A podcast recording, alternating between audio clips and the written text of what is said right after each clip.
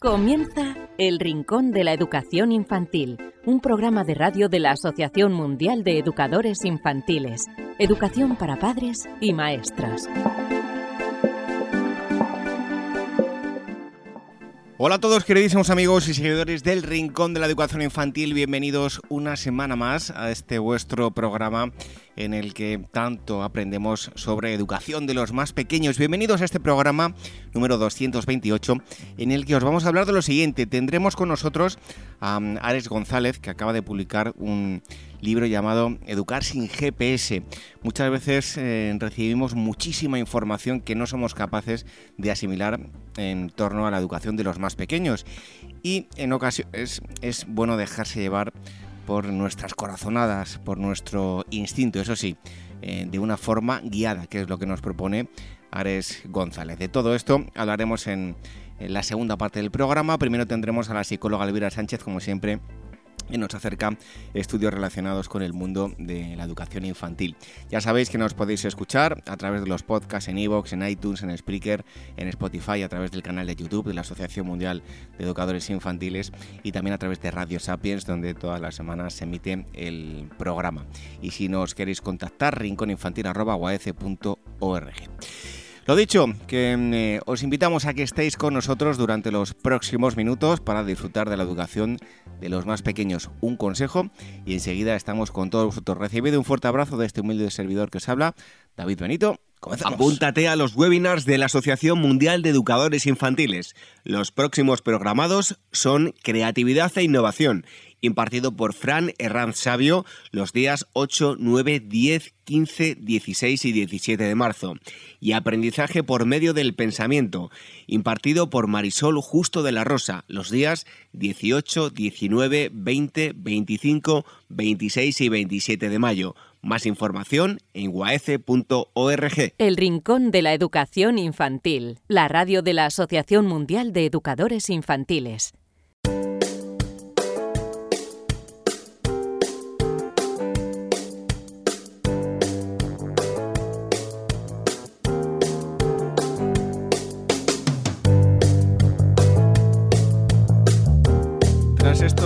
Consejos em, y la presentación del programa es el momento mm, de la primera parte de hoy, como siempre, los estudios con la psicóloga Elvira Sánchez.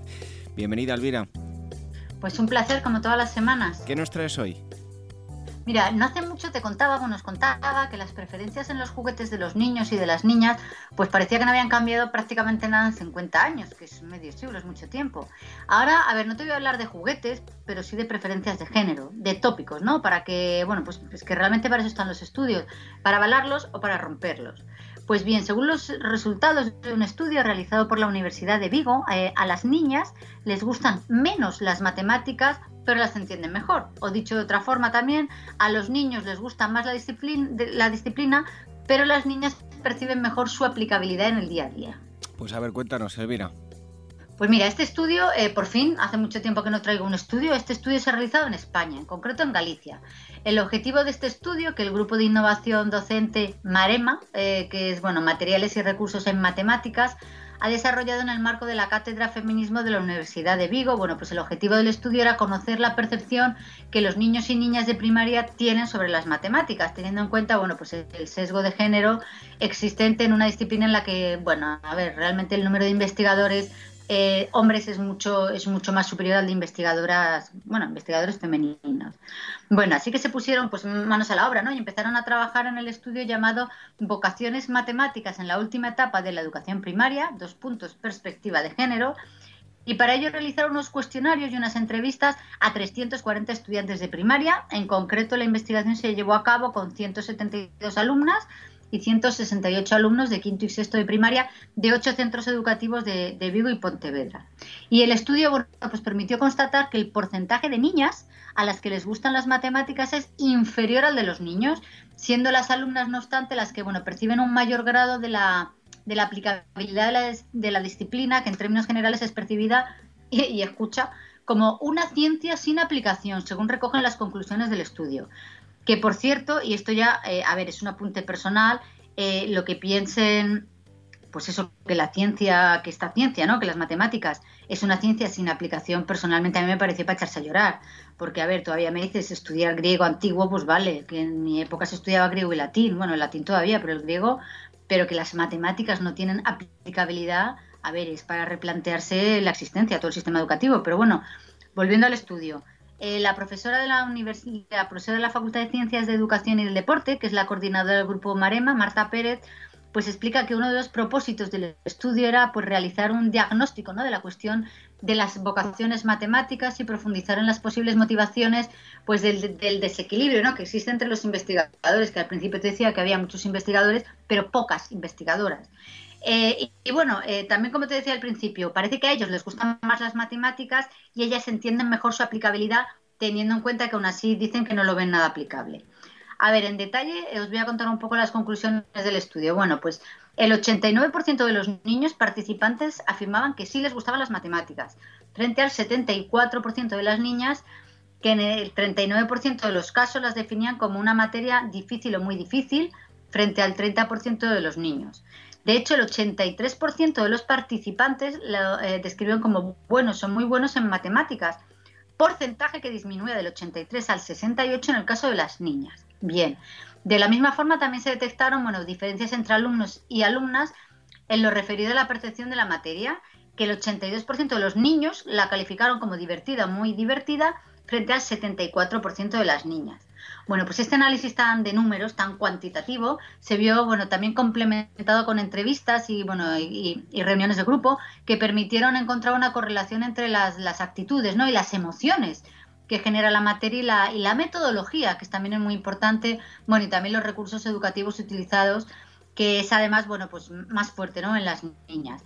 Eh, lo que se ha visto es que el interés en los niños quizá está más ligado ¿no? a la propia naturaleza de la materia y que en las niñas está ligado a la metodología educativa, como, como apunta Marta Pérez, que era la, investigadora principal del estudio, que señala que los resultados de los estudios muestran pues que las alumnas a ver, perciben en mayor grado que, los niños la aplicabilidad de las matemáticas.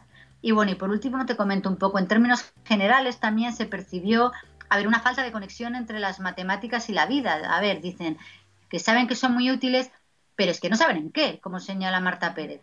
Bueno, y de la misma forma el análisis cualitativo también permitió detectar la existencia de estereotipos de género en lo referido a los, a las, digamos, a los profesionales eh, ligados a las matemáticas, así como una falta eh, total de referentes femeninas en investigación.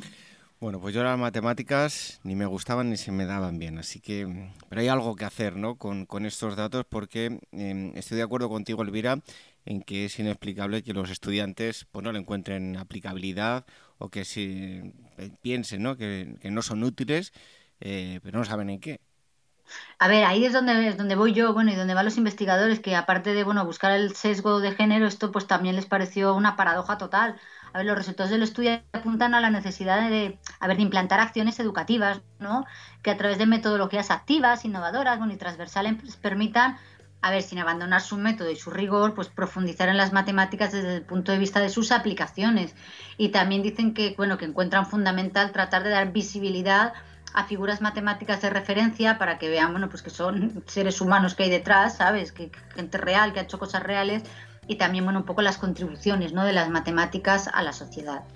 Bueno, pues una sociedad sin matemáticas sería bastante mm, diferente a la que, a la que tenemos. Son los estudios que nos acerca todas las semanas la psicóloga Elvira Sánchez. Gracias Elvira y hasta el próximo día. Pues aquí estaré como todas las semanas.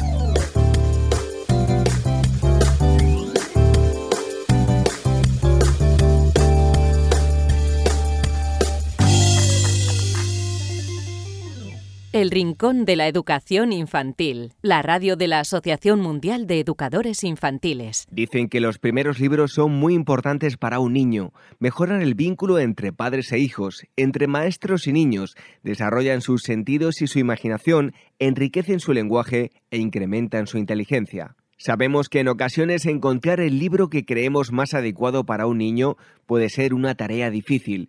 Por eso queremos facilitaros un poco las cosas con el proyecto 0 a 3 años de la editorial Bruño para que los más pequeños empiecen a poner nombre a todo aquello que les rodea y se diviertan aprendiendo. Unos cuentos llenos de magia y ternura con los que conocer el mundo. Un niño que crece rodeado de libros tendrá más posibilidades de amar la lectura y ser un gran lector. ¿Y si empezamos hoy a crear su primera biblioteca? Libros emocionales, libros para que el niño desarrolle su inteligencia emocional a través del descubrimiento de las distintas emociones, alegría, miedo, tristeza, etc.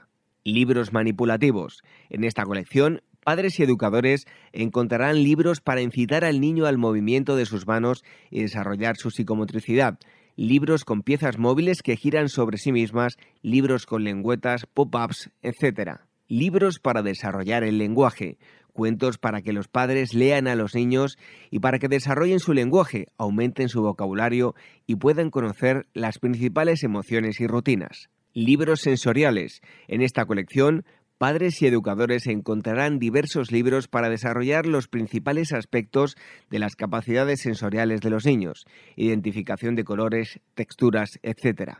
Libros lógicos, libros para que el niño desarrolle su inteligencia lógica a través de asociaciones, búsquedas, descubrimientos, etc. El proyecto 0 a 3 años de Bruño, recomendado por la Asociación Mundial de Educadores Infantiles, AMEI El Rincón de la Educación Infantil, la radio de la Asociación Mundial de Educadores Infantiles.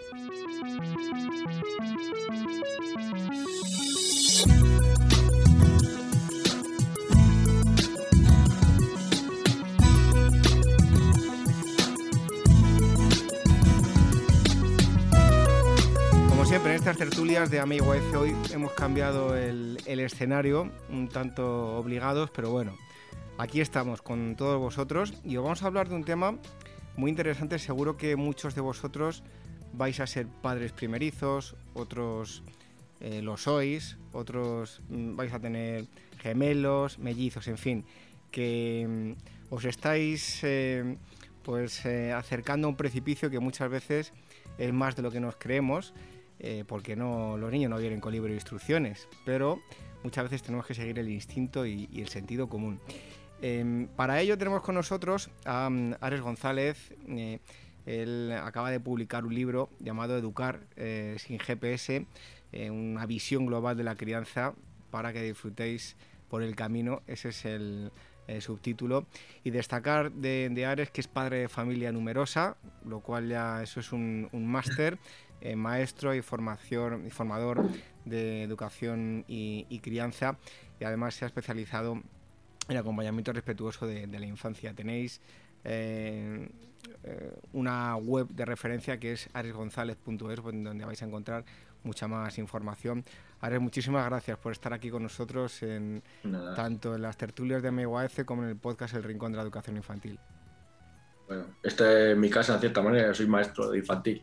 O sea que bueno, tal vez eh, la primera regla, eh, o mejor dicho, que es un ejercicio que tenemos que hacer los padres, sobre todo padres eh, primerizos, es la aceptación de que cuando nos vamos a enfrentar a, ese primer hijo o hijos, en mi caso han sido dos, dos de golpe, lo primero que tenemos que hacer es aceptar que vamos a cometer errores, que vamos a pasar por momentos un tanto dudosos, que no sabemos si estamos actuando bien o no. Eh, como decía yo, los niños no vienen con un manual de instrucciones y por mucho que, leamos y nos informemos, luego eh, la teoría es una cosa y la práctica es otra. Em, ¿Crees que ese es el primer paso para una buena crianza de, nuestros hijos? Aceptarlo y saber que nos vamos a confundir y que vamos a estar muy confusos. Bueno, esta debería ser como la base. Pero lo que yo detecto es como que lo que he llamado el síndrome de la madre perfecta. Y es como que queremos hacerlo todo bien y porque es de la madre, porque durante generaciones la mujer lo ha tenido que hacer todo siempre bien. Entonces, más tienes un hijo o una hija y entonces ahora es lo quiero hacer todo bien y que esto haga, y, el sueño y la alimentación y claro, evidentemente pues somos personas con estos defectos y virtudes y sale como sale. Y entonces precisamente esto que apuntabas es una de las primeras claves, ¿no? Bueno, estamos aprendiendo por el camino y a partir de ahí vamos a ir mejorando. Digamos que esta sería como la primera clave, ¿no? vale, nos vamos a equivocar, no se trata de equivocarse y decir, bueno, como yo me equivoco, pues ya que los niños sobrevivan. Esto no, es el objetivo. El objetivo es que, bueno, me voy a equivocar porque somos personas, pero vamos a aprender por el camino, para ir haciéndolo mejor poco a poco. Bueno, que no lo he dicho, por cierto, el, libro está publicado mm. con Editorial Planeta, el libro, de, nuestro invitado. Em, bueno, ¿podrías daros unas claves en líneas generales para que los padres sepan disfrutar y, no sufrir la educación de, los más pequeños? Em, bueno, ¿qué tenemos que tener claro cuando bueno, pues traemos una persona al mundo para no agobiarnos? Pues hay que tratar de tener un poco como de actitud de... O sea, lo primero es que rápidamente nos vamos a agobiar. Por esto, por lo que hablamos antes también, ¿no? Vamos a agobiar porque vas a querer hacerlo todo. Y si ya es tu caso con dos, ya es de superhéroes y superheroínas, ¿no? Porque mi hermana también tiene mellizas y no es nada sencillo. Pero a partir de ahí, es como decir, vale, ¿estamos aquí para sufrir o estamos aquí para disfrutar de la crianza? La crianza tiene momentos difíciles, nadie lo vamos a negar, pero también tiene momentos maravillosos. Y mucho va a ser la actitud que vamos a tomar en este camino. Por eso el libro lo que hace es invitar a disfrutar de la, de la crianza, ¿no? Que, que, que lo tengo aquí por si acaso, pues así lo, enseñamos. Perfecto. Decías tú eh, lo de, el tema de los mellizos y, los gemelos. Además es que te crees que al principio pues eh, tienes que dar doble biberón, cambiar doble pañal. Y bueno, parece que como cuando ya van creciendo te vas liberando de, de ciertas cosas, pero claro, llegan ya los enfados y las rabietas y eso también es doble. Ah. Cuando no lo tiene uno, lo tiene el otro y cuando no lo tienen los dos. Eh, es difícil de gestionar, ¿no? Con mellizos siempre, o sea, tiene como esa parte positiva y negativa, porque luego también llega un momento en el que se entretienen por sí mismos, ¿no? Cuando en realidad cuando es uno, pues a veces cuestan. Pero digamos que la primera parte de tener, cuando eres, cuando son familias con varios hijos que han nacido a la vez, esto al principio es mucha paciencia, mucho trabajo, hay que estar todos a una y no puede, o sea, es súper, o sea, es un desgaste de energía muy alto en este sentido. Vamos, sin ninguna duda, que no te voy a contar nada que tú no hayas vivido en tus propias carnes. Bueno, la presencia de, los padres siempre desde aquí reclamamos que el mejor regalo que le podemos hacer en Navidad, por su cumpleaños y en el día a día es nuestro tiempo, la presencia de los padres, ¿no? Mm. ¿En qué medida va a determinar el desarrollo de los pequeños? Yo, el libro, eh, hablamos esto, ¿no? Que hay claves un poco, ¿no? Pues eh, lo que propongo es, bueno, el libro se llama Educar sin GPS, porque hay como que quitarnos este GPS que nos dice, ¿no? Pues tu madre que te dice cómo lo tienes que hacer y el gurú de turno que te dice qué tienes que hacer, que lo hace con todo el mundo con la mejor intención, tu amiga, un libro que has leído. Entonces, no podemos dejar este viaje tan importante de nuestras vidas en manos de terceros. Y lo que invita el libro es hacerlo con, a través de ti mismo. Entonces, yo digo, vale, te quito el GPS, porque claro, el GPS no lo vas a necesitar, pero te doy una brújula para educar. Y esa brújula tiene estos seis puntos. El primero, que es el que tú dices, es el de la presencia. ¿no? Tu presencia determina su desarrollo, porque va a ser el tiempo que vamos a estar y esa continuidad en el tiempo, ¿no? Cuánto tiempo va a ser y esto va a hacer que podamos estar, que nuestros hijos van a estar mejor con nosotros, que ahí viene el vínculo, el afecto, la presencia, las emociones. Al final se trata como de estar conectados con las necesidades de nuestros hijos y de nuestras hijas. Bueno, hay una, pregunta que me gustaría hacerte, la que le ha pasado por alto, la tenía pensada, y es precisamente el, tema del GPS, ¿no? Muchas veces, eh, mucha gente cuando va a ser padre eh, empieza a obsesionarse a leer de todo, eh, a llenarse la cabeza de, información, que está muy bien, pero muchas veces pues es complicado luego llevarlo eso a la práctica, ¿no? Precisamente eso del GPS, ¿cuándo debemos decir eh, corto, me olvido de si tengo que girar a la izquierda, a la derecha, tirar para adelante, cortar con eso y, seguir un poco a, nuestro instinto.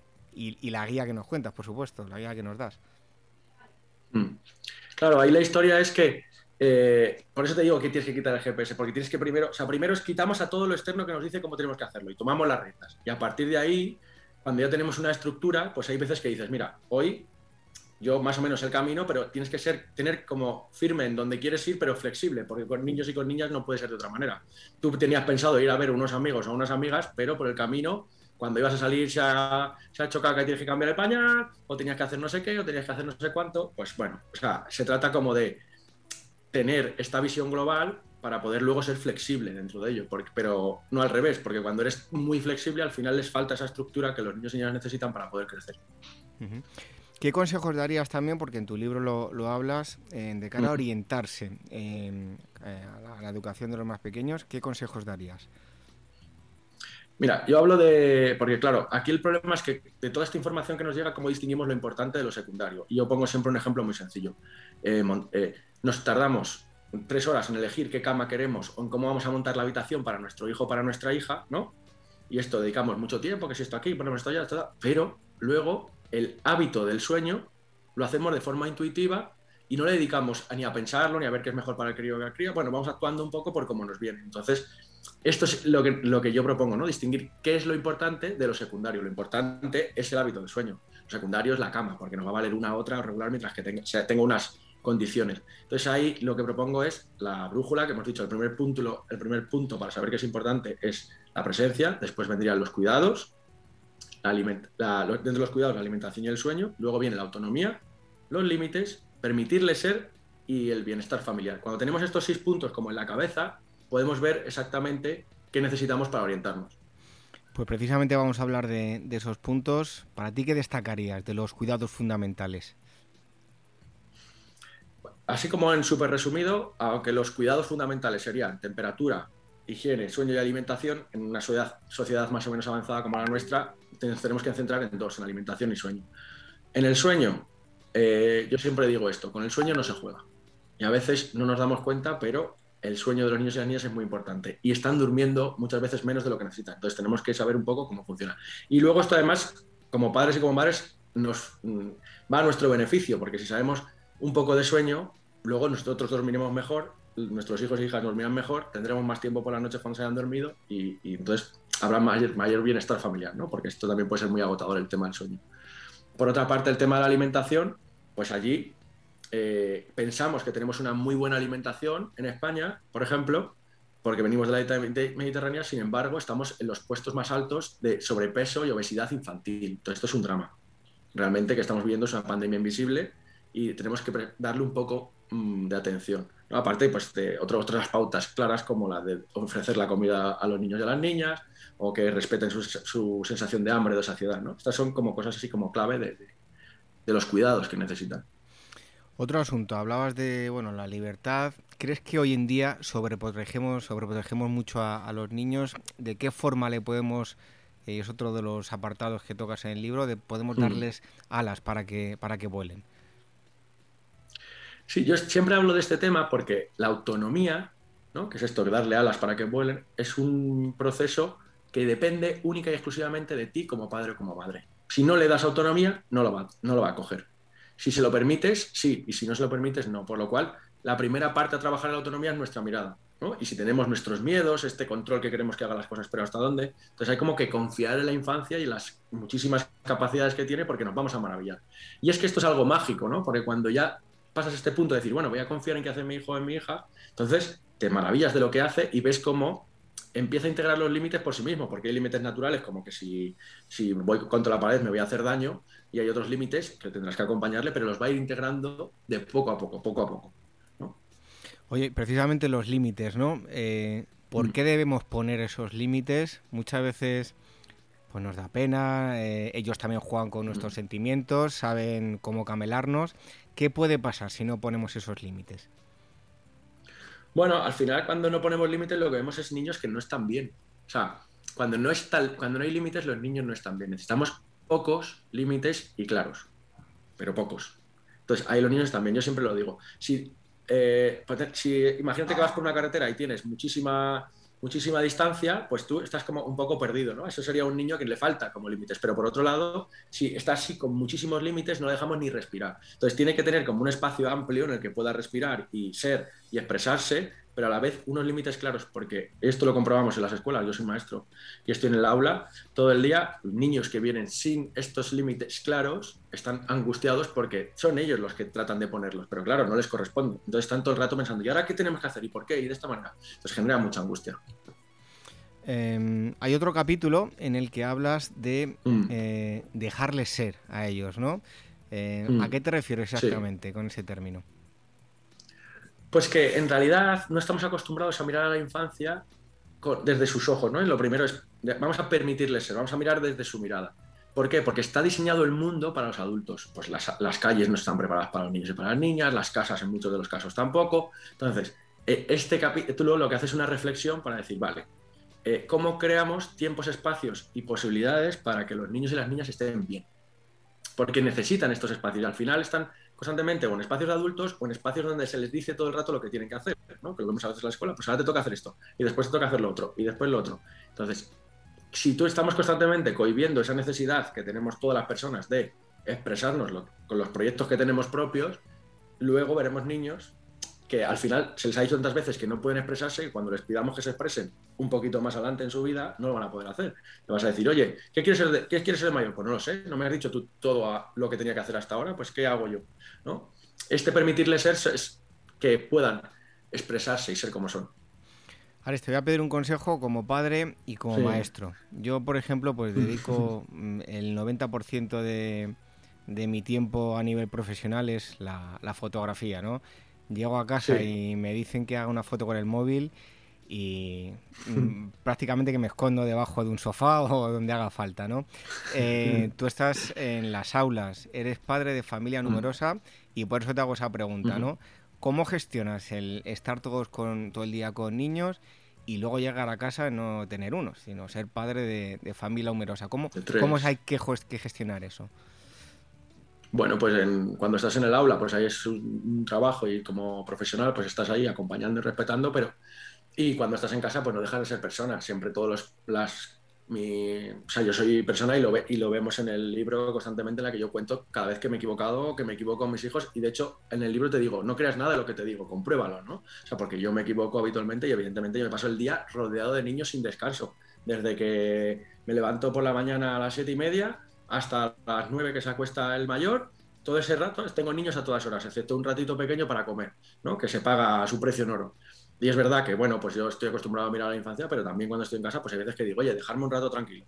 Y también esto forma parte del bienestar familiar, ¿no? Que es el último capítulo, porque a veces nos centramos tanto en los niños y las niñas que se nos olvida que si nosotros no estamos bien, nuestros hijos tampoco lo van a estar, ¿no? Entonces hay que crear como momentos en los que tú puedes estar tranquilo y a veces, pues, lo, gestionas de esta manera, ¿no? Pero vamos, yo soy persona, me equivoco, a veces alzo la voz y lo que sea, porque es lo normal. Bueno, eh, enlazándolo con esto del bienestar familiar, yo recuerdo a, a mi mujer que se sentía muy presionada y encima siendo dos, dos pequeñas eh, por, por, el mm. tema de, de, la lactancia, siendo mucho más complicado. Y entonces ella decía, sí, sí, yo les voy a dar el pecho, pero primero tengo que estar bien yo. Cuando esté yo bien, eh, mm. Tendré la tranquilidad de darle el pecho. Y pongo ese ejemplo en general. Mm. Padres tranquilos, padres sosegados, padres descansados, Mm, va a favorecer a que los niños también estén bien, ¿no? ¿Qué nos puedes contar del bienestar familiar? Te lo pongo como ese ejemplo, pero en líneas generales influye muchas cosas, ¿no? Sí, sí, es lo que te venía diciendo, ¿no? Como que hemos entrado porque era necesario, o sea, históricamente era necesario poner en el centro a los niños y a las niñas y decir cuáles eran sus necesidades. Y ahí tenemos que seguir. Pero ojo, eso también es un equilibrio con las necesidades de las personas que sostienen su vida, que son sus padres y sus madres. Porque, eh, como decía tu, tu mujer, si, si, no estás bien ella, ¿cómo le va a dar bien el pecho? ¿no? Pues estás dándolo con sufrimiento, no lo quieres dar o lo que sea. Y esto va a una cosa que, hablamos mucho, que hablo mucho en el libro, que es, bueno, ¿qué ambiente hay en tu casa? ¿no? ¿O qué ambiente quieres crear? ¿Un ambiente de calma o un ambiente de estrés? Porque se pueden dar las dos cosas. Y al final tienes que hacerte un poco de cambio de chip, porque si no, estás todo el rato, oye, que falta esto, oye, lávate las manos, venga, que poner la mesa, hacemos no sé qué, oye, la cena, vengan. O sea, que como hay que hacer tantas cosas y llevan otro tiempo, porque esto es otro de los temas que hablo, ¿no? La, infancia tiene otro tiempo, va a unas revoluciones que son, pues si ellos van a 40, nosotros vamos a 120. Y entonces eso hace que les estemos exigiendo constantemente y estamos siempre en este tira y afloja que estamos sufriendo. Bueno, pues si lo miramos desde otro punto de vista, ampliamos un poco el espacio, lo pueden hacer un poco a su tiempo, haciendo sus rutinas, pues podemos estar todos más calmados y estar mejor en casa, porque al final se trata de que cuando estemos en casa no estemos sufriendo, ¿no? Que esto es algo que hemos tenido que trabajar mucho en la pandemia, por ejemplo. Bueno, ya para terminar, ¿qué les dirías a, todos esos padres que se acercan a la paternidad peligrosamente, ya están a puntito, están mm ilusionados pero asustados también porque no saben qué, es lo que van a tener que hacer, ¿no? En líneas generales, ¿qué consejo le, les darías para, bueno, pues ese primer año de vida, cómo tomarse la, paternidad y algún consejito?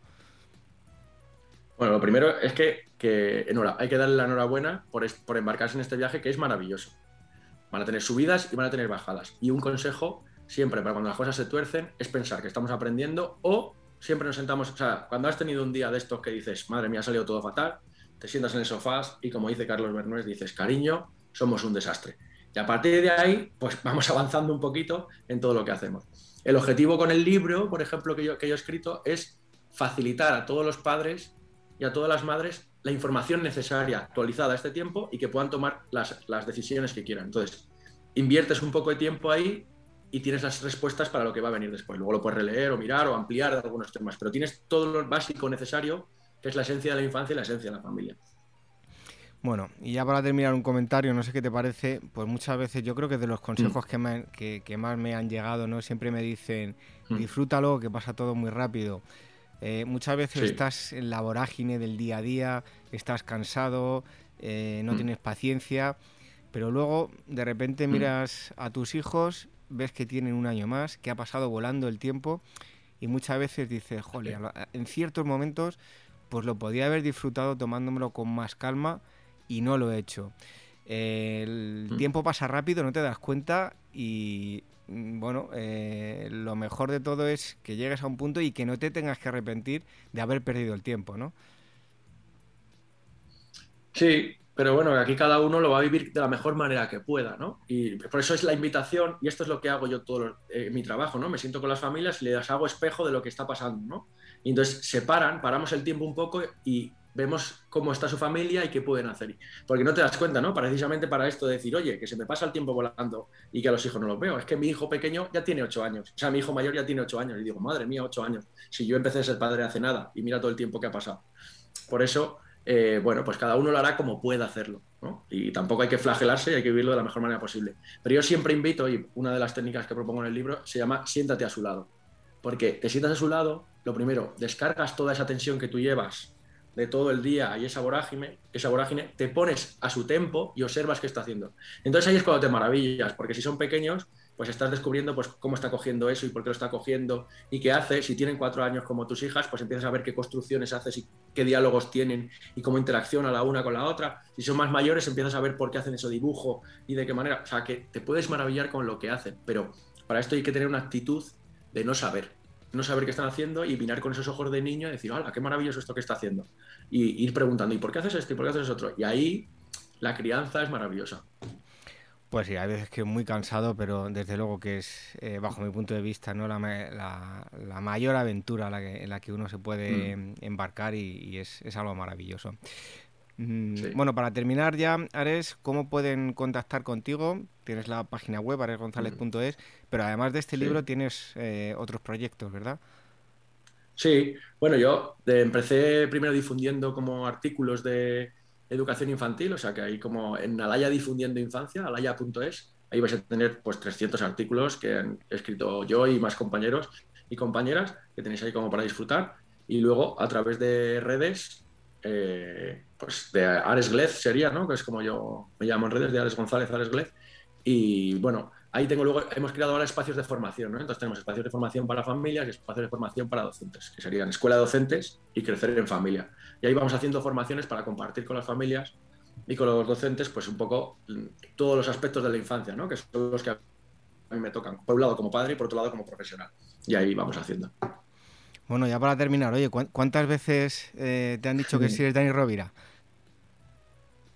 bueno, alguna vez me lo han dicho, sí, sí. Sí, ¿verdad? ya quisiera yo. A ver si algún día me entrevista Dani Rovira o hacemos alguna cosa juntos, que estaría bien. Así como algún día será padre, a lo mejor, imagínate, pues le regalo el libro, que ya sería suficiente. Bueno, pues eh, ya sabéis que vais a encontrar eh, esta guía en este libro Educar sin GPS, una visión global de la crianza para que disfrutes por el camino con eh, Ares González, Editorial Planeta. Ares, muchísimas gracias por, por haber estado aquí con nosotros. Un fuerte abrazo y hasta pronto. Un abrazo grande, cuidaros mucho.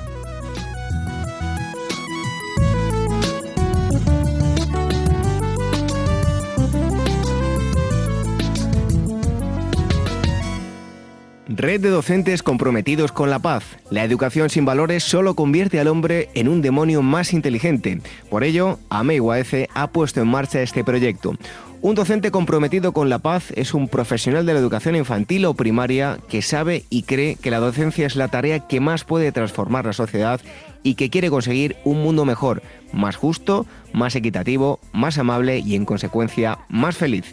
Apúntate y forma parte de la red de docentes comprometidos con la paz. Es gratis y solo tiene ventajas. Visita la siguiente web uaece.org barra docentes comprometidos. Como dijo Nelson Mandela, la educación es el arma más poderosa que puedes usar para cambiar el mundo. Red de docentes comprometidos con la paz. El Rincón de la Educación Infantil, la radio de la Asociación Mundial de Educadores Infantiles. Hasta aquí este programa número 228 del Rincón de la Educación Infantil, en el que hemos eh, charlado con Ares González sobre eh, educar sin GPS. Es bueno tener una guía, pero también eh, seguir a nuestro instinto, nuestras corazonadas y saber y tener claro que la educación de los más pequeños eh, para muchos es em, cuestión de, ponerse e ir aprendiendo en el camino, que nos vamos a equivocar y que eso también nos va a ayudar con la educación de, de los más pequeños. Es parte de ese aprendizaje de unos y de otros.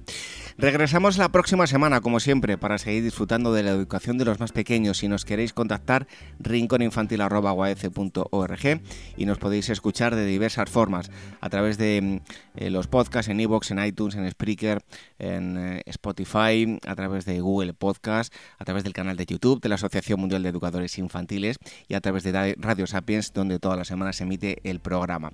Regresamos en siete días. Hasta entonces, que seáis muy felices. Adiós. El bosque de las hadas.